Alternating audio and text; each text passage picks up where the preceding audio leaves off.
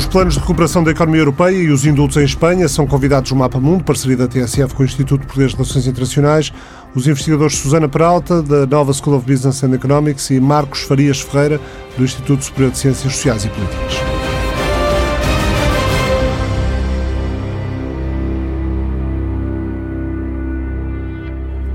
Bruxelas já iniciou a aprovação do primeiro conjunto de planos de recuperação e resiliência. Portugal está entre os primeiros países a obter luz verde para os milhões da chamada bazuca, que ao longo dos próximos anos vai ter disponíveis. No total da União Europeia são perto de 800 mil milhões de euros, repartidos em empréstimos e subvenções a fundo perdido. Nesta fase, João Francisco Guerreiro, TSF em Bruxelas, numa altura em que a Presidente da Comissão viaja pela Europa para anunciar as decisões de Bruxelas, já são poucos os países que ainda não decidiram como querem gastar o dinheiro europeu. Praticamente todos os planos de recuperação e resiliência foram entregues à Comissão Europeia. Os governos da Letónia, Malta, Estónia e Países Baixos ainda estão a preparar os respectivos programas nacionais, mas Bruxelas já iniciou as primeiras aprovações. Portugal e Espanha foram os primeiros Estados a receber o aval europeu para a obtenção de fundos da chamada bazuca. Os planos deverão ir ao encontro de quatro parâmetros: a sustentabilidade ambiental, a produtividade, justiça e a estabilidade macroeconómica. Deverão também abordar de forma eficaz as exigências identificadas no pacote das recomendações específicas por país, adotadas ainda antes da pandemia. Mais de um terço dos gastos deverão ter uma componente climática e 20% serão dirigidos à modernização digital. Ainda durante a presidência portuguesa, a Comissão deverá ter aprovado os planos do primeiro conjunto de 12 países que comprovaram perante o Executivo Comunitário que as verbas serão dirigidas a reformas que contribuam para a Estratégia Anual de Crescimento Sustentável. O Conselho terá um mês para adotar uma decisão assim que o plano esteja aprovado, analisando caso a caso cada uma das propostas. No primeiro desembolso, Bruxelas avançará com 13% das verbas correspondentes a cada Estado. Até ao final do programa serão feitos desembolsos até duas vezes por ano, de acordo com o resultado das avaliações realizadas pela Comissão, a pedido do Conselho. As reformas e investimentos incluídos nos planos devem ser executadas até 2026. O trabalho do correspondente da TCF em Bruxelas, João Francisco Guerreiro, o PRR português, o Plano de Recuperação e Resiliência português, prevê projetos de 16,6 mil milhões de euros. 13,9 mil milhões vão ser recebidos em subvenções a fundo perdido. Por outro lado, a Comissão Europeia já começou a ir ao mercado para contrair os 800 mil milhões de dívida comum para financiar os planos de recuperação dos 27 Estados-membros, ou seja, uma média de 150 mil milhões por ano até 2026, portanto, nos próximos cinco anos. Recorde-se que é após avaliação positiva por parte da Comissão, como aconteceu com o plano português, que os planos são aprovados pelo Conselho. Já será durante a presidência eslovena, começa a 1 de julho, abrindo assim caminho ao primeiro desembolso de muitos milhões de euros. Após a Comissão e o Conselho aprovarem as reformas e investimentos previstos, há um desembolso inicial de 13%. Portugal que foi o primeiro Estado-membro a entregar formalmente em Bruxelas o plano de recuperação e resiliência, foi também o primeiro a ter aval da Comissão Europeia, na quarta-feira da semana passada, numa altura em que o país eh, presida ao Conselho da União Europeia e quando a ambição do governo de António Costa era que fosse possível os 27 adotarem, ou que fosse possível adotar os primeiros planos pelos 27 ainda durante a presidência portuguesa até final deste mês. Porém, eh, como ouvimos, isso já não vai ser possível, cabendo essa tarefa à presidência eslovena da União Europeia no segundo semestre deste ano. Susana Peralta, professora associada de congregação na Nova School of Business and Economics, da Universidade Nova. Susana, já imaginávamos que estas coisas demorassem tempo, mas o ritmo deveria ou poderia ter sido outro? Uh, olá, boa tarde. Uh, o, o, ritmo uh, quer dizer, poderia ter sido outro, se deveria ou não, tenho, tenho dúvidas pela seguinte razão. Ou seja, de um ponto de vista estritamente económico, daquilo que as economias estavam a necessitar, é evidente que o dinheiro está a chegar tarde demais. A pandemia já lá vai ano e meio e o dinheiro não vai chegar uh, antes de, de, daqui a um ou dois meses, enfim. E há quase ano e meio atrás começamos a dizer que era preciso ajuda de emergência. Exatamente, e portanto, quando nós comparamos com outros países, com, com outros, outros blocos económicos, com soberania soberania monetária dos Estados Unidos, o próprio Reino Unido, com aquilo que eles conseguiram gastar na economia. A história dirá uh, qual é que foi a qualidade desses gastos e, de todas as maneiras, isto é uma experiência económica que nós estamos a viver que é, que é muito única. Uh, mas a verdade é que esses países gastaram muitíssimo mais e muito mais rápido. E a União Europeia tem, uh, um, teve, no fundo, estivemos de novo reféns das capacidades assimétricas dos países de chegar, de correr à economia, não é? Portanto, países como, por exemplo, Portugal e Espanha foram relativamente parcos nas ajudas que puderam dar e depois temos países como, por exemplo, a Alemanha, que gastaram uh, com muito mais uh, soltura, porque, enfim, porque também tem, tem outro espaço fiscal que, que estes países, Portugal, por exemplo, não tem. Uh, portanto, desse ponto de vista, é óbvio, do ponto de vista estritamente económico, devia ter sido mais rápido e, e, e, como, e, o dinheiro ainda não chegou, e quando chegar vai ser 13%, não é? Portanto, a primeira tranche, como já aqui foi dito, é, é de 13%. E depois vamos ter que esperar pelas avaliações semestrais para ir tendo, eh, enfim, as tranches seguintes. Agora, de um ponto de vista, quer dizer, a União Europeia tem uma, é uma realidade política e a economia nunca se dissocia da política, não é? é e, portanto... Não é uma federação. A, a, União Europeia não é um Estado federal, contrariamente, por exemplo, aos Estados Unidos, portanto tem que atingir muitos equilíbrios políticos numa lógica intergovernamental, numa lógica de unanimidade dos países, não é? Uh, e aí a mim parece-me que queimar etapas, bom, podemos até perguntar-nos se teria sido possível, e de qualquer forma podia ser sempre muito arriscado politicamente, porque um, ir contra as vontades individuais dos países que representam, nunca nos devemos esquecer disso, as vontades dos eleitorados ou de uma parte substancial dos eleitorados desses mesmos países, e designadamente dos chamados frugais, é sempre muito complicado. E, e bastavam, pode... bastavam um dos 27 bloquear o processo e Sim, estava o caldo internado. Exatamente. Aliás, a aprovação do, do, do mecanismo dos eh, da, da, do endividamento saiu a semana passada, não é? Saiu há poucos dias. De, uh, os últimos países que faltava aprovar, uh, portanto, dar a luz verde à Comissão Europeia para a Comissão ir aos mercados e começar a endividar-se nos tais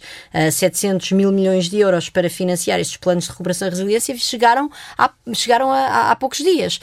e isso mostra que, de facto, há aqui uma construção complicada de consensos ao nível intergovernamental que depois tem um reflexo ou que, ou que advêm de discussões ao nível interno político de cada país que são, uh, que são demoradas e que provavelmente o ser demoradas tem o seu mérito, porque de alguma forma uh, criam uma espécie de consenso político, enfim, o possível em torno destas, uh, destas medidas. E portanto, desse ponto de vista, eu tenho aqui estas duas perspectivas. O meu coração de economista diz-me que estamos, obviamente, muito tarde e, e também é preciso perceber que quanto mais tarde chega a ajuda, as, as crises têm um efeito daquilo que nós economia, em economia chamamos de cicatriz da, das crises, portanto, uh, é muito diferente uh, quando o dinheiro chega mais cedo do que deixar a crise prolongar-se, porque isso depois demora mais tempo a curar, não é?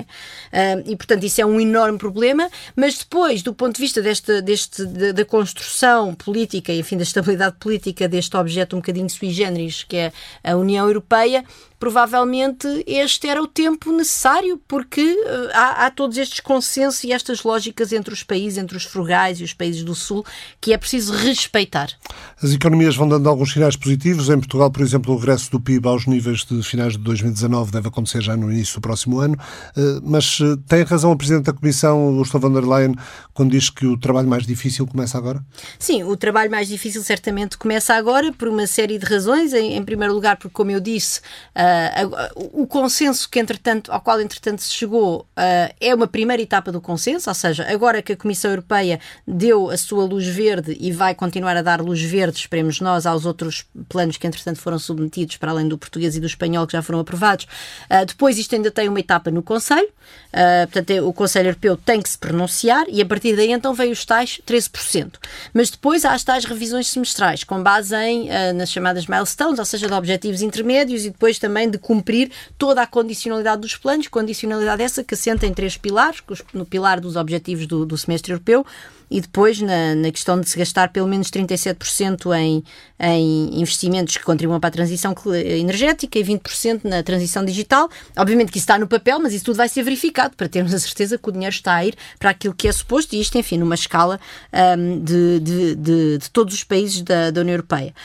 Um, e depois também há um papel do Parlamento europeu. Portanto, o Parlamento conseguiu um papel de apenas de fiscalização, eles queriam um papel mais uh, ativo, mas não conseguiram, mas de dois em dois meses vão ter reuniões com a Comissão Europeia para também terem uma, enfim, uma visão, vamos dizer, acerca da maneira como isto está a correr. E depois, isto é, isto é ao nível europeu, portanto, ao nível europeu a arquitetura não simplificou de maneira nenhuma, a arquitetura continua complicada. Uh, e depois, ao nível de cada um dos países individualmente, a tarefa é de monta, não é só em Portugal, nós temos pouco tempo para gastar muito dinheiro, isso tem vários riscos. O maior de todos, provavelmente, é que o dinheiro seja mal gasto. O segundo maior de todos é que o dinheiro nem sequer seja gasto. Eu acho que gastar mal o dinheiro é pior, porque nós vamos ter um dia que pagar uh, esta conta. Um, e, por exemplo, nós temos a questão de hoje, julgo que hoje, a, a, a Presidente da Comissão está hoje em Roma, não é? Para aprovar o plano do Mário Draghi. Um, o plano italiano é visto quase como uma peça central uh, de, de, todo este plano ao nível europeu, porque representa uma percentagem muito substancial do dinheiro que vai ser gasto, vai ser gasto a Itália, portanto eles têm mais de 200 mil milhões em, em uh, fundos, em empréstimos, uh, em transferências, peço desculpa, a fundo perdido, portanto isto é quase um terço do total, na verdade, do, do, que é gasto em todos os países, e há aqui uma vontade muito grande, a economia italiana tem problemas graves, é uma economia que está muito estagnada, não tem taxas elevadíssimas de desemprego, tem uh, processos burocráticos muito pesados. E, uh, e, e, há aqui quase uma vontade do próprio Mário Draghi, aliás, o Mário Draghi já o disse, que o que ele quer é provar que com este plano ele vai conseguir pôr a economia italiana a crescer nos próximos tempos a um tal ritmo que ele vai, no fundo, convencer uh, o eleitorado do, do, da União Europeia que uma união fiscal mais aprofundada é uma boa ideia. No fundo, vai dizer: atenção, confiem nós, países do Sul, se de facto houver uma verdadeira solidariedade uh, fiscal, como está a haver neste momento, como este plano representa de facto um passo enorme nesse, nesse caminho da de uma maior solidariedade fiscal na União Europeia. E o Mário Draghi quer usar este plano dele, porque enfim, ele é um federalista muito convicto, portanto, ele quer usar este plano dele para mostrar e também para fazer esse caminho na própria União Europeia. Mas uh, ele vai haver eleições em 2023 em, em Itália. Portanto, enfim, podia continuar aqui com exemplos. Temos a, a assessora dele no, no, Banco Central Europeu, Christine Lagarde, dizia, dizia há dias que que eh, os países da União Europeia enfrentam um duplo desafio. Por um lado, cumprir os objetivos dos, dos PRR, dos Planos de Recuperação e Resiliência, e por outro, ajudar com a forte reestruturação e a melhoria da produtividade das economias.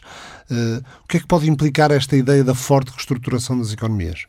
Uh, bem, há, há, há condicionalidade, portanto, em que pode, é simples, não é? Nós temos o, o, semestre europeu, ou seja, todos os anos a, a Comissão Europeia faz as famosas uh, uh, recomendações específicas de cada país, é assim que se chamam, uh, em que dá conselhos aos países a dizer deviam olhar para o mercado da habitação, têm um problema com o mercado de crédito, ou há um problema de coesão social, enfim, uh, muitas vezes também no mercado de trabalho.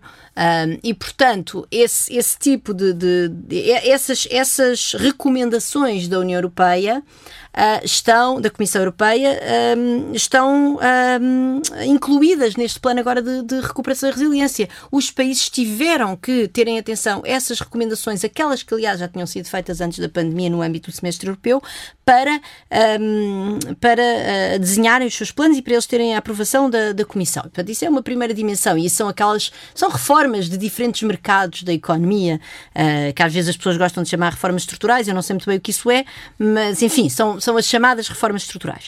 Uh, mas depois não é só isso, não é? Se nós estamos a, a impor que 37% de cada país teve que ter pelo menos 37% dos fundos que vão ser gastos no âmbito do PRR uh, uh, utilizados para a, para a transição energética. Quer dizer, isso é uma conversão um, muito grande das economias, não é? Isso quer dizer o quê? Por exemplo, posso olhar para o, para o, plano português. Em Portugal vai haver um investimento nas casas para as tornarem para as tornar menos consumidoras de energia, no sentido de serem mais passivas, não é? Portanto, terem menores, melhores propriedades uh, climáticas. Vai haver um investimento na ajuda das indústrias de converterem-se em, uh, em tecnologias mais verdes e, portanto, tudo isso são maneiras como a economia tem que se reinventar de maneira bastante substancial. Daí o Fundo da Transição Justa que também foi aprovado e que, aliás, está no âmbito das competências da, da Comissária Portuguesa eh, Elisa Ferreira.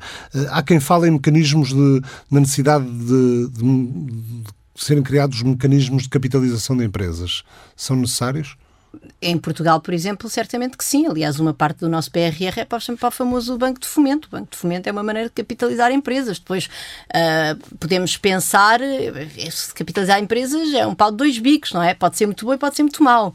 Uh, e isto porquê? Porque, de facto, quando é que nós queremos capitalizar empresas? Nós queremos capitalizar empresas para não deixar que bons projetos, boas ideias, morram devido a uma crise. E desse ponto de vista, quando falta capital a uma empresa, porque de facto uma crise desta dimensão pode deixar as empresas em situação muito complicada, é importante ajudá-la para ela poder, vamos lá, enfim, atravessar esta má maré e depois ser independente. Agora, também há um risco muito grande, e esse risco existe certamente em economias, vamos dizer, menos produtivas como por exemplo a italiana e a portuguesa, uh, onde de facto nós temos um problema de, de, falta de produtividade das nossas empresas, e temos muita empresa, muitas empresas com, com, níveis de produtividade muito baixos, e em que uh, uh, se nós tivermos o crédito a fluir e lá está uma necessidade de gastar dinheiro muito depressa, podemos ter a tentação de enfiar o dinheiro em empresas que deviam morrer, porque deixar morrer empresas é uma coisa boa. O problema é que nós temos uma visão negativa disso porque imaginamos que isso leva as pessoas que trabalham nessas empresas a situações de necessidade. Ora, nós podemos perfeitamente, do ponto de vista da política, separar essas duas uh, realidades e ajudar as pessoas que perdem o emprego quando uma empresa que não presta vai à falência, porque isso é algo bom. Isso liberta capital e trabalho, liberta os fatores de produção da economia para serem investidos em novos setores. E se nós queremos fazer a tal transição digital e a tal transição energética, não vamos poder ficar com as mesmas empresas que temos e com os mesmos setores uh, que temos. Portanto, a minha resposta a essa pergunta é sim, nós precisamos de, de, de, capitalizar empresas, algumas economias mais do que, outra, eh, do que outras. A portuguesa, por exemplo, certamente que sim. Temos o Banco de Fomento no nosso PRR. Agora vamos ter que ter muito cuidado e é preciso ser muito criterioso, criterioso, peço desculpa. É uma, é uma jogada política que pode ter um grande benefício, mas também pode ser muito arriscada. Tem-se falado muito na necessidade de transparência. O Tribunal de Contas organiza conferências dedicadas ao tema, fê-lo no início desta semana, esta segunda e terça-feira. Uh, embora os números uh, sejam baixos, o nível de irregularidades em Portugal com dinheiros europeus é inferior à média europeia, 0,75% da totalidade de fundos à escala europeia, números do Tribunal Contas Europeu de 2019, mas eh, a tolerância zero à fraude vai ser fundamental neste processo? Uh, eu, eu queria, sim, certamente, a tolerância zero à fraude é fundamental, porque, como eu disse há bocado, o pior risco de todos não é nem sequer é não gastar o dinheiro. O pior risco de todos é, é gastar, mal. mal o dinheiro. Por várias razões, Uh, mas também porque Portugal, com a certeza, segundo os cálculos que tinham sido feitos há um ano por vários think tanks, vai ser um contribuinte líquido deste programa. E, portanto, nós vamos ter que pagar isto com impostos que vão ser mais ou menos europeus. Será que vamos conseguir avançar com os impostos ambientais ao nível europeu? Isso não sabemos. Vamos ver agora o que é que a história nos vai trazer. Mas, uh, portanto, esse é um dos riscos. E o outro risco, obviamente, é que no, quando nós estamos a enfiar, a, a, a enfiar uh, dinheiro em setores ou em empresas que não prestam, estamos a criar um, um custo social muito grande, porque aquelas pessoas e aquele e aquele dinheiro podia estar a ser investido em empresas melhores, com, com melhores condições de trabalho, que, que fossem mais exportadoras, mais inovadoras, enfim. Uh, portanto, agora, há uma grande confusão nesta história do dinheiro bem gasto e do dinheiro mal gasto, e o Primeiro-Ministro uh, teve esta intervenção esta semana, uh, a Elisa Ferreira também já tinha falado disso, que é esta questão de haver pouca fraude há, há, várias maneiras de gastar mal o dinheiro. Uma das maneiras de gastar mal o dinheiro é aquela coisa da, da, da, da corrupção dos anos 80, que era uh, comprar carros caros e barcos caros e casas de férias para as pessoas que beneficiavam dos fundos europeus. Isso é uma maneira uh, infantil e escandalosa de gastar mal o dinheiro que hoje em dia, de facto, é impossível, ou virtualmente impossível. E, e enfim, essas percentagens são, um, são, são, são irrisórias. Não devemos, se calhar, provavelmente do ponto de vista político, estarmos a preocupar com isso. Agora, há outra maneira de gastar mal o dinheiro dinheiro. E aí eu acho sempre que o Primeiro-Ministro joga um bocadinho ali numa, numa certa zona cinzenta uh, e, e era, era bom que as pessoas percebessem isso. A outra maneira de gastar mal o dinheiro é, é gastá-lo em empresas, certamente, mas, por exemplo, não escolher a melhor, o melhor projeto de investimento. Escolher um outro projeto de investimento que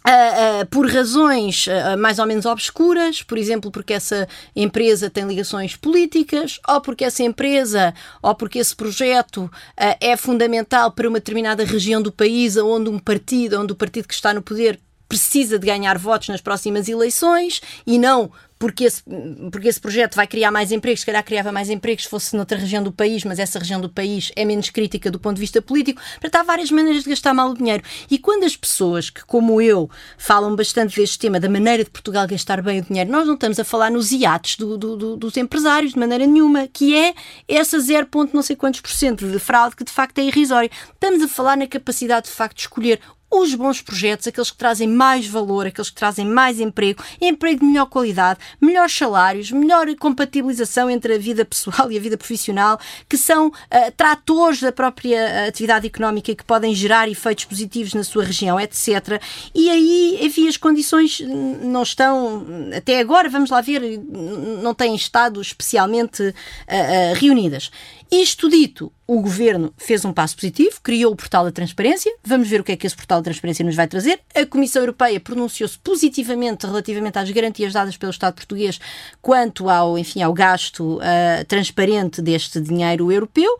Uh, e, portanto, estamos expectantes, como é evidente. Nós não podemos continuar a, a, a repetir os erros do, do, do, passado, não é? Porque, quer dizer, mais uma vez, mesmo quando o dinheiro não é gasto em barcos caros e casas caras para os empresários, e esse, esse problema para mim não é um problema, não estou preocupada com isso, o facto de ele ser investido em projetos que geram menos valor por razões que não são as razões certas. Um, acaba por levar a nossa economia a estar no estado em que está, que é uma economia que tem crescido de maneira muito anémica, é uma economia onde lá está, nós agora ainda falámos que as nossas empresas têm problemas de acesso uh, ao crédito, enfim, têm, têm, são subfinanciadas, é uma economia, toda a gente sabe isso, de baixos salários, é uma economia com muitíssima pobreza no trabalho, portanto, pessoas que trabalham e são pobres, e isso tudo, quer dizer, não, não, não há milagres, quer dizer, o dinheiro não pode ter sido todo bem gasto e nós continuarmos nesta situação económica. É preciso um novo contrato social para um mundo pós-pandemia a tal, eh, a tal sociedade ética que, como escreve no livro Portugal e a Crise do Século, deve enfrentar os nós górdios que nos impedem coletivamente, enquanto sociedade, de aproveitar o nosso potencial, a secundarização da ciência, a crise ambiental, a pobreza e a corrupção?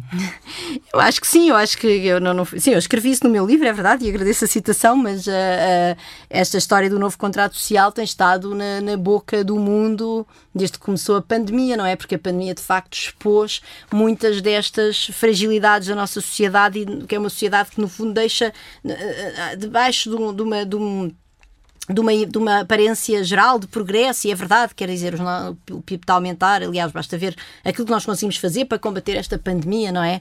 é inventámos as vacinas num tempo recorde, estamos a conseguir, aliás, mesmo em Portugal, vacinar cerca de 100 mil pessoas por dia, portanto, são tudo coisas extraordinárias, mas é uma sociedade que deixa de fora franjas importantes, que não tem acesso a, a esse progresso, bom, tem acesso ao progresso das vacinas. E isso conseguia-se com mais investimento público em áreas cruciais, como a saúde, como a educação?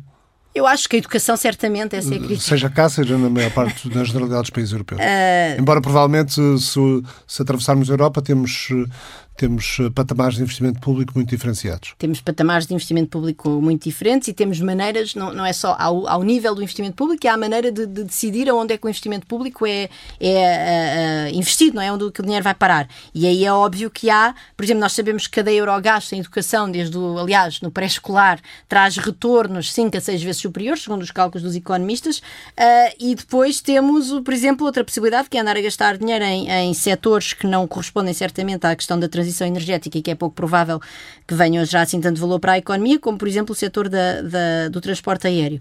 Uh, agora, uh, portanto, não é só uma questão de quanto é que se gasta, é uma questão também de como é que se gasta. E aí vem a tal questão de saber se Portugal tem ou não tem, neste momento, com todos os erros que foi cometendo no passado, se tem ou não tem uma infraestrutura para gastar o dinheiro melhor. Eu julgo que sim, uh, até porque lá está, enfim, foi criado o portal de transparência, julgo que no governo há uma certa preocupação quanto a isso, mas agora apenas o futuro dirá. Quanto ao, ao novo contrato social, Será que este PRR vai ou não vai uh, ajudar estas franjas mais desprotegidas da sociedade? Em algumas dimensões, claro que sim. Aliás, há a questão da transição energética, que se for aplicada nos bairros certos, nos bairros onde há mais precariedade e pobreza, é uma boa forma de ajudar as pessoas. Há, há uma série de, de medidas sociais e depois há o próprio investimento no, no Serviço Nacional de Saúde, que é algo que é obviamente positivo desse ponto de vista, porque gera sempre ganhos para as pessoas mais pobres. Agora, nós, nós ainda não, há uma coisa que é muito comum nos outros países, quando há assim grandes programas de gastos públicos, que é uh, uma, uma análise do, dos efeitos distributivos, no fundo perceber, uh, com, enfim, com, com algumas hipóteses, que, que o Ministério das Finanças faça uh, umas contas que diga quanto deste, quanto deste investimento é que vai beneficiar aos 10% mais pobres, aos 20% mais pobres e depois aos, enfim, 50% mais ricos do país. Uh, portanto, ter uma ideia um bocadinho de, ao longo da distribuição do rendimento, quem é que vão ser os beneficiários deste plano. E isso, nós do PRR, para além de algumas uh, afirmações de boa vontade, ainda não vimos uh, e, portanto, estou expectante para ver, não é? Há, há um, enfim, toda a parte da, da, da, capital, da cap da capacitação da administração pública uh, é, é, algo que é, em princípio, mais transversal à própria sociedade e que faz falta. Depois há a parte, por exemplo, do, do investimento na formação profissional, que essa sim pode ser realmente mais pode beneficiar mais as pessoas, lá está, que estão com falta de competências para competir neste novo mercado de trabalho, com novas competências digitais, etc. Temos a questão, já falei aqui, da, da, da conversão energética dos edifícios, que se forem escolhidos edifícios certos, embora haja muita gente da classe média alta que vive em edifícios pouco eficientes energeticamente, portanto, vamos esperar que escolham os edifícios dos bairros certos, pode também, de facto, ser algo que vai no, no, nesse sentido de beneficiar as pessoas mais pobres. Uh, uh, estamos, temos que ir vendo agora. É? é como disse a, a Presidente da Comissão Europeia, a procissão vai no adro. Está a chegar ao fim. Eh, que balanço faz deste semestre da presidência portuguesa da União Europeia? Eu julgo que foi um, um, semestre complicado para porque devo, quer dizer, eh, quando Portugal pegou na presidência da, da, da União e logo a seguir Uh, veio a vaga da pandemia que nos deixou todos em casa e, portanto, o governo teve que acorrer a uma série de problemas prementes uh, ao nível uh, interno e, portanto, eu acho que isso é algo que, que é um bocadinho difícil, não é? Estar a julgar o governo, ou seja, como é que teria sido a presidência da Comissão, da, presidência, desculpa, da União se não tivéssemos neste contexto pandémico e, sobretudo, se não tivesse começado em janeiro, naquele momento em que de repente parecia que o mundo estava outra vez a cair. é difícil. Isto dito, eu julgo que ficou aquém de alguns dos objetivos que tinham sido estabelecidos, não é? Portanto, houve, houve a questão dos, dos PRRs, que de facto o dinheiro ainda não começou a ser executado, contrariamente àquilo que era o objetivo da, da presidência. Depois houve a Cimeira Social do Porto, que foi um evento uh, bonito, eu ia dizer uh, fofinho, porque eu tenho filhos pequenos e é uma palavra que uso bastante. Portanto, teve, foi cheia de, de declarações de boas intenções, mas quer dizer algo. Mas ainda ontem, muito elogiado pelo, pelo Comissário Europeu dos Direitos Sociais, Nicolas Schmidt, que que disse que, que, foi uma. Na área social, a presidência portuguesa foi inovadora, nomeadamente a Cimeira do Porto, que estabeleceu compromissos europeus.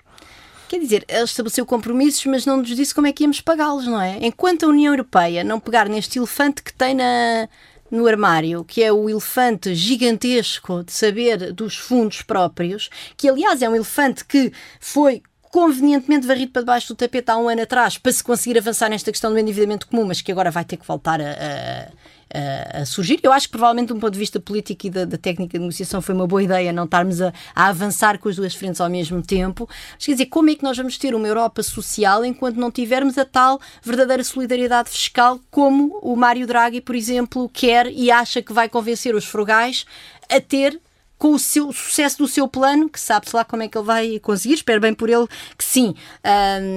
portanto, enfim, eu acho que a Cimeira Social teve a vantagem de trazer esse debate e de dizer, bom, lá está, tem um bocadinho até a ver com esta questão que estávamos aqui a falar, da necessidade do novo contrato social. Esta pandemia mostrou que o nosso contrato social está bastante escangalhado e, portanto, uh, esta cimeira teve essa vantagem de dizer, bom, nós estamos aqui estamos, e conseguimos sentar-nos todos e falar sobre isso, embora, uh, por exemplo, a, a, chanceler Merkel não tenha vindo, participou virtualmente. É difícil julgar qual é o significado político disso, lá está no meio de uma pandemia desta dimensão.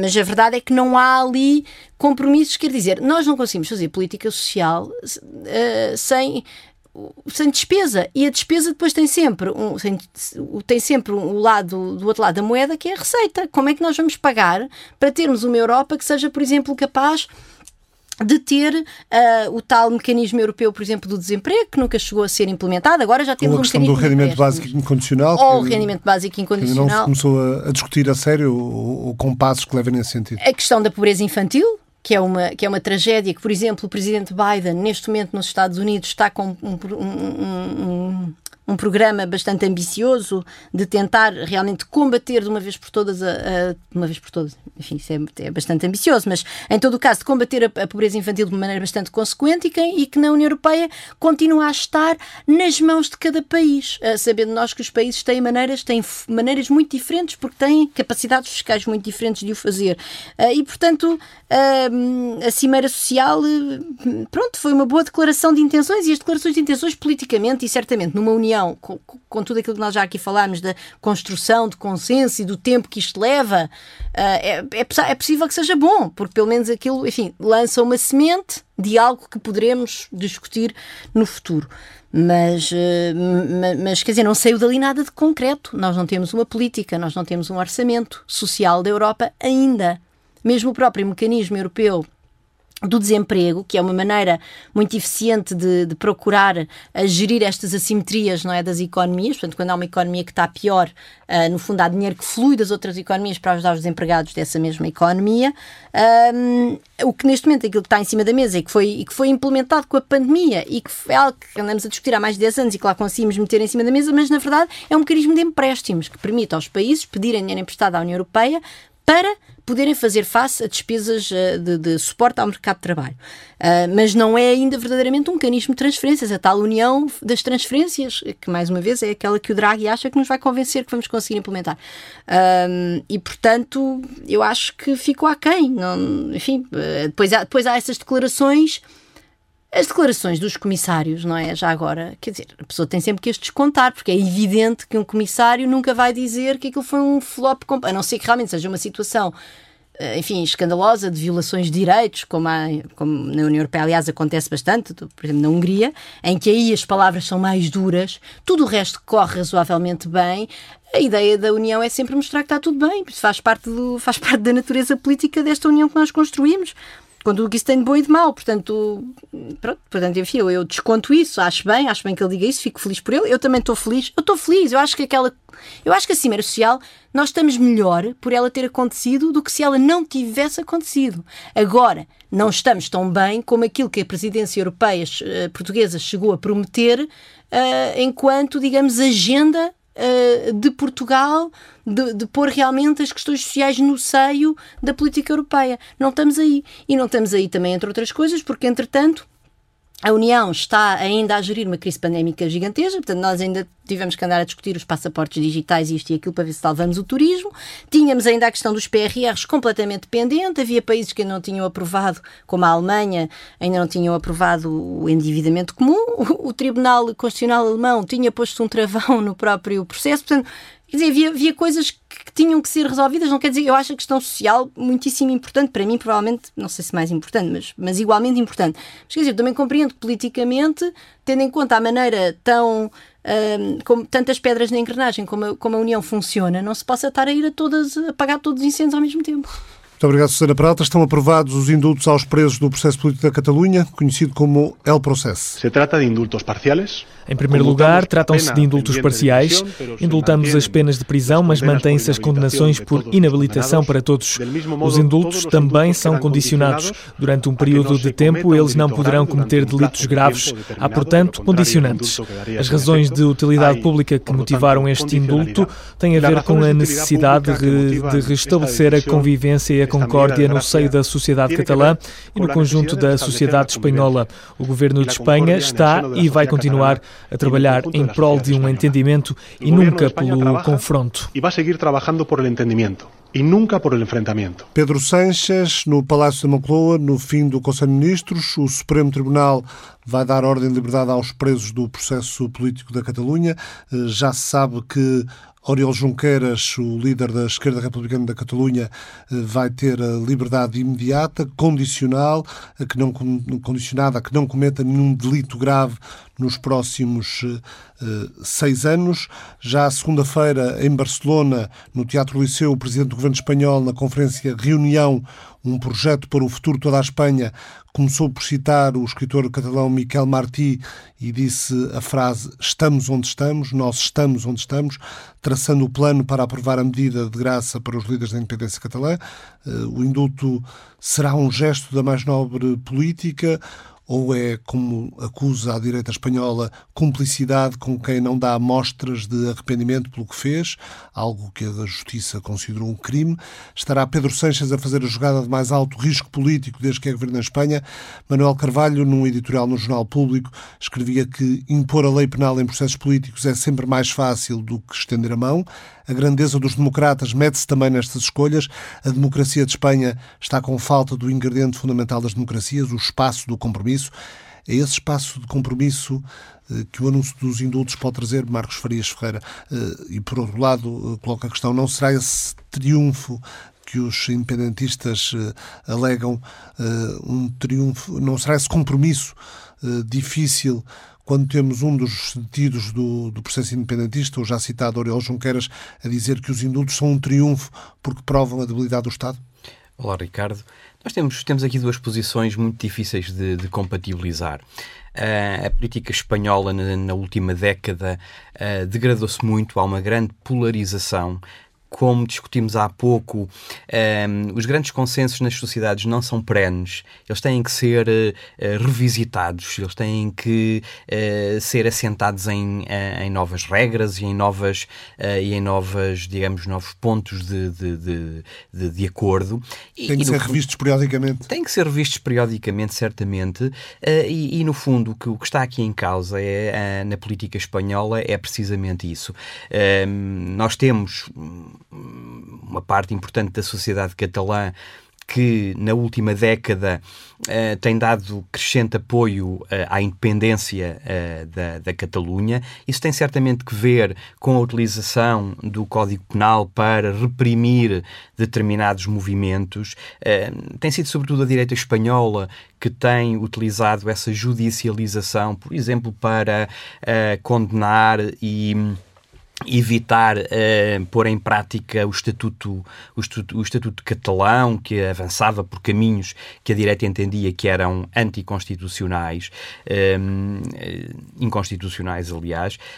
Um, os socialistas têm tentado vias de diálogo, de acordo com esses posicionamentos independentistas. Lembremos que Zapatero, eh, há 10 anos, tentou precisamente avançar para estes acordos, começou a falar na federalização do Estado, do Estado espanhol. Isso a propósito também das negociações com a ETA militar no País Basco. Também a propósito das negociações com, com a ETA, também a propósito uh, da tentativa basca de avançar para o soberanismo. Lembremos que há 10 anos, mais de 10 anos já, o presidente de, de da região autónoma da, do País Basco, Ibarreche, tentou uma via semelhante. É claro que as condições na, na, no País Basco são ainda mais difíceis do que na Catalunha para avançar para projetos independentistas sem, sem uma maioria uh, estável e, e abrangente. Na Catalunha, certamente, também não existe isso. Nós hoje temos um, um governo catalão, um parlamento, aliás, um parlamento catalão em que o independentismo já uh, representa mais de 50% dos, de, dos deputados. Isso é uma realidade nova. Um, há 15 anos, quando este processo começou, o independentismo representava 15, 17% uh, da, da, do, do, Parlamento. Uh, e há certamente várias razões que explicam porque é que o independentismo ganhou tanto espaço na sociedade catalã. Tem a ver com a reconversão dos partidos, tem a ver com os processos uh, de, de, de, de, corrupção na própria Catalunha. Também com questões económicas e transferências de fundos tem a ver, certamente, do Estado Central? Tem a ver certamente com, uh, com essa hum, Estamos a, falar da região, fiscal. estamos a falar da região mais rica de Espanha. Claro, tem que ver com, certamente com essa política fiscal de, de, de, de transferências do governo central para, para a Catalunha. Aliás, a via basca é, é, de certo isso, não é? É essa negociação permanente com o governo central, central para conseguir melhores condições nessa, nessa repartição fiscal. Uh, os políticos catalães eram muito conhecidos até, até, até aos anos 2000 por, por seguirem essa via, não é? Por, por apoiarem governos tanto de esquerda como de direita em troca de condições fiscais mais, mais favoráveis, mas é certo que eh, a direita catalã, que esteve no poder desde, desde, desde a recuperação da democracia, eh, não era uma. Era soberanista, mas não defendia a independência imediata. E a partir de 2010, a, a direita catalã, ou uma parte importante da direita catalã, começa a apoiar o independentismo para conseguir liderar esse, esse processo. Uh, o que acontece é que nós temos, nos últimos anos, uma parte desse independentismo que é irredutível a favor da, da, da independência. Um, e essa parte nunca aceitará um, trocar a independência por indultos ou até por amnistias. E, portanto, este, estes indultos, que para uma, uma parte muito importante do independentismo uh, constituem uma política limitada de, de, de, perdão aos dirigentes que lideraram o, o processo uh, de, de, do referendo de 1 de outubro de 2017, um, ehm, quererá sempre mais qualquer coisa, não é? E isso, e isso por um lado, e por outro lado, eh, a oposição muito vincada da, da direita espanhola e de, de, de vários setores da, da, comunicação social. Por exemplo, o jornal El Mundo uhum. escrevia esta manhã que os condenados do, do 1 de outubro recebem o seu perdão expresso, estando de licença para a verbena de São João. Os líderes do processo os líderes do processo vão continuar na Europa a batalha legal contra a Espanha. Uh, uhum. Notícias na, na, na, na, primeira página do El Mundo. O editorial do ABC, outro diário conservador de grande circulação em Espanha, uh, leva o título A Agenda de uma Rendição. Isto, por um lado, mostra mostra um pouco o quão dividida está a Espanha e até que ponto, questiono, eh, até que ponto a medida hoje anunciada eh, não corre o risco de estar a aprofundar clivagens já existentes. É uma jogada arriscada, porque não. E os próprios dirigentes eh, socialistas reconhecem que não há garantias de que esta jogada tenha os resultados que eles querem, não é? Porque aqui, aqui, aqui a questão é qual, qual, é que é o resultado que as diferentes partes querem, uh, designadamente o governo com, com, com estes indultos.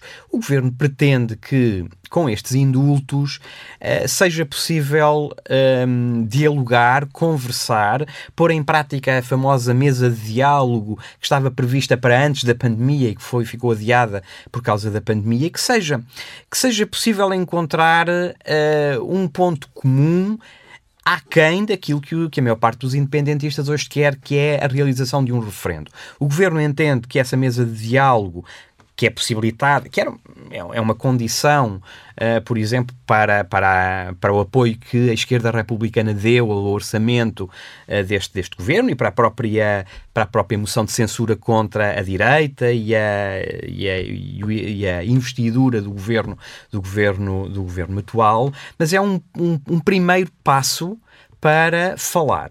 Não é? O que acontece é que os independentistas querem falar para pactar uh, um referendo, é? enquanto que os socialistas, ou o governo atual, pretende falar não de referendos, pretende falar tudo o que seja possível dentro da Constituição atual, dentro do espírito de 78, não é? E, portanto, uh, pretende uh, convencer um, pelo menos uma parte importante dos independentistas de que é possível uma nova arquitetura uh, constitucional espanhola que introduza, por exemplo, o federalismo e que, portanto, fica aquém de medidas que hoje a sociedade espanhola, no, no seu todo, não, não concebe.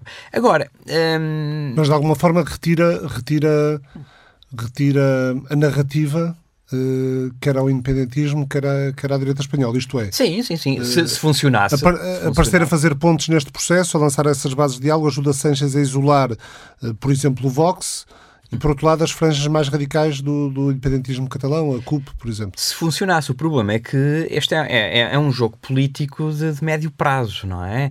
E eu, eu, julgo que é com isso que, que Pedro Sanches joga. Pedro Sanches joga com o facto de que uma mesa de diálogo é algo que se, se vai arrastar durante bastante tempo. É? E que isso dá oxigênio ao seu, próprio, ao seu próprio governo e que permite os acordos necessários no Parlamento para ir aprovando os orçamentos, para ir, para ir aprovando as leis mais importantes e das quais depende o, o atual, o atual governo.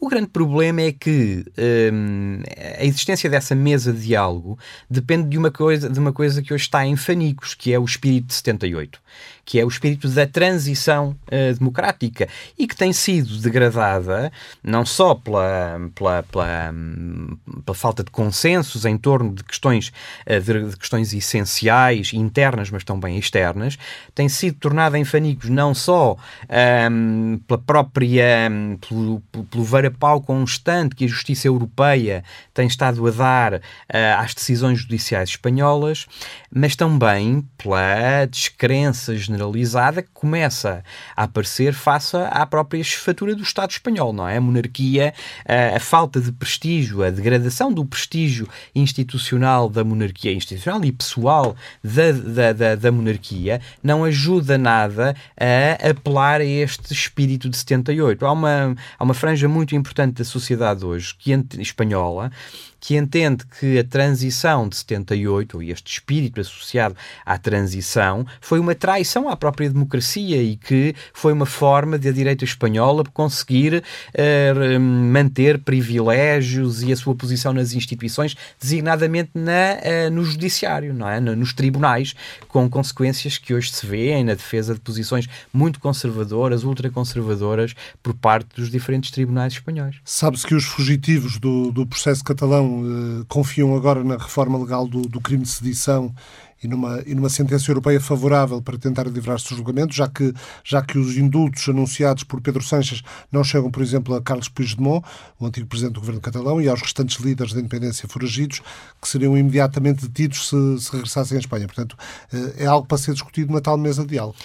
Eu julgo que sim, eu julgo que este é um processo por, por fases, não é? Certamente tem sido, tem sido discutido um, entre socialistas e a esquerda republicana. Há uma, uma, uma grande facilidade de diálogo nos últimos meses entre, entre os socialistas e os republicanos no, no, no, no Parlamento Espanhol, no Congresso a, a, em Madrid, e, e certamente um, esse método por fases um, está a dar resultado neste momento. Uma primeira fase que são os, indu, os indultos. Os próprios republicanos não, não, não entendem que isso seja suficiente e, portanto, têm, têm tentado uh, fazer aprovar uma lei da amnistia que Para seja mais. Mês, a... dizia o Presidente do Governo catalão, dizia isso mesmo. Que seja mais, que seja mais abrangente, não é? Porque a questão dos indultos é que, por um lado, uh, estes indultos são parciais, é? é importante dizê-lo, porque mantêm a inabilitação para uh, cargos públicos destes nove,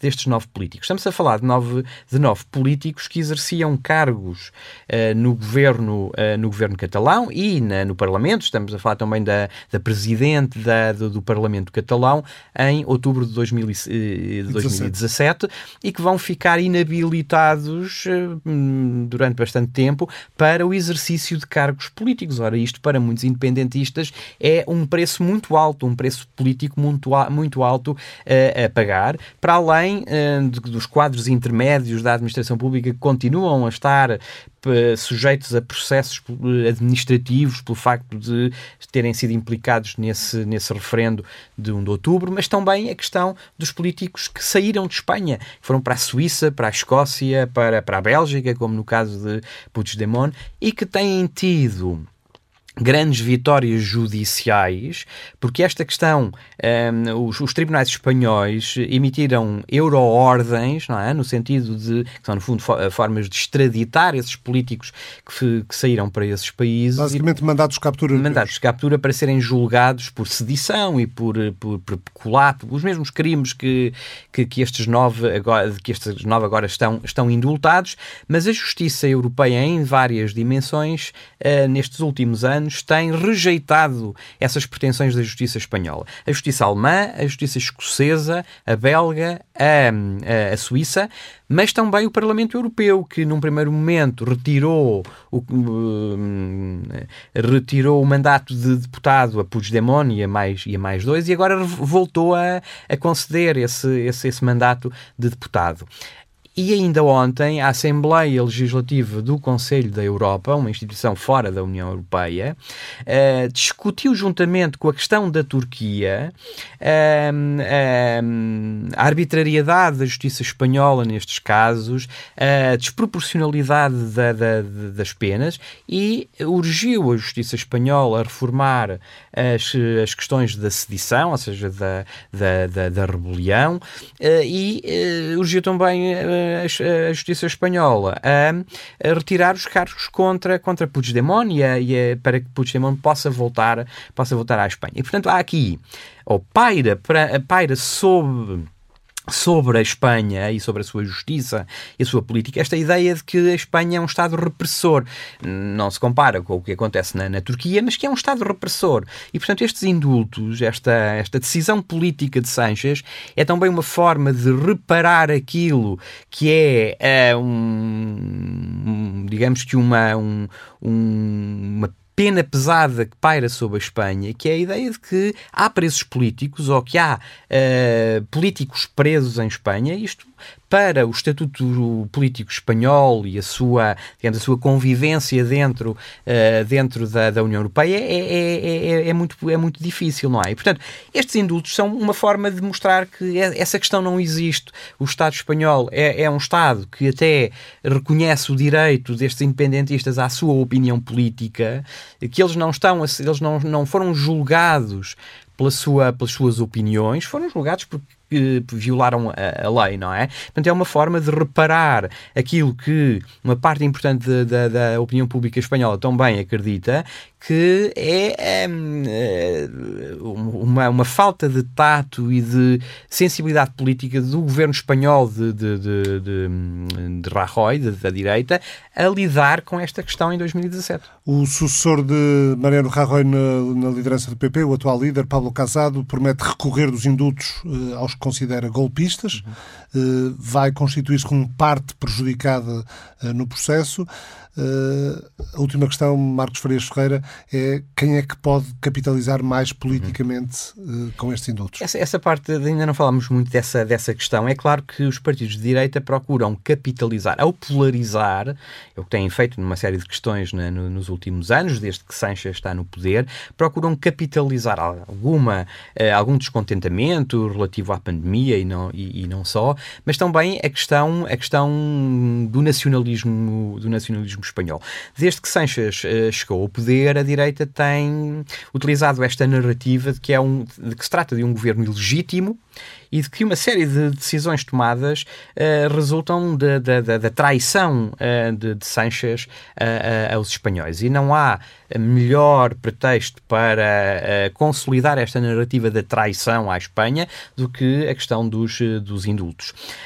Um, há uns dias a, a, direita espanhola voltou a reunir-se na Praça de, de Colombo, em, em Madrid, para para, para tentar trazer os, os madrilenos uh, às ruas contra esta traição. Não, não saiu muito bem essa, essa jogada, acabou por, por unir até os socialistas e evitar que alguns barões socialistas pudessem ser mais vocais. Eu lembro aqui que Felipe Gonzalez e, e alguns outros têm mostrado pouca sensibilidade face a esta questão e têm-se mostrado contra, contra os indultos mas a direita espanhola está obrigada, uh, ou julga-se obrigada a recorrer destes, destes indultos à, à doutrina Uh, suficiente para mostrar que pelo menos uh, o PP e os cidadãos não têm não têm não têm direito a, a, a, recorrer desta desta decisão porque além disso é uma é uma questão é uma prerrogativa do executivo. Os indultos são uma prerrogativa do, do executivo. O, o Supremo Tribunal pode uh, pode pode um, pode recorrer desta decisão uh, se mostrar que, são, que é um ato arbitrário. Há, há também a questão de saber se, se o partido Vox pode ou não recorrer porque fez parte do próprio processo como acusação uh, popular uh, na, no processo de, do, do, do, do, do 1 de outubro, mas PP e Cidadãos não, têm, não têm esse direito. A grande questão aqui é que o PP anda a reboque da extrema-direita não é? E, e, e, precisa a cada momento de utilizar a retórica, de utilizar o vocabulário e de mostrar que é mais nacionalista do que, do, do, do, do que o partido, do que o partido da extrema direita. Uh, e portanto há uma competição permanente na direita pela, por liderar esse, esse espaço. Uh, há a pretensão de Vox de, de, de fazer o sorpasso ao PP e portanto essa polarização nós vamos continuar a assistir uh, e, e, o resultado destes indultos não está, não, não está garantido garantido. Aquilo que Sanches pretende não está garantido. Agora, é um processo de, de, de médio prazo em que ele vai ter oxigênio para governar, que é isso, no fundo, o, o interesse imediato. Muito obrigado, Marcos Farias Ferreira. O Mapa Mundo, parceria da TSF com o Instituto de Poderes Relações Internacionais, regressa na próxima semana. O Mapa Mundo é uma parceria da TSF com o Instituto Português de Relações Internacionais.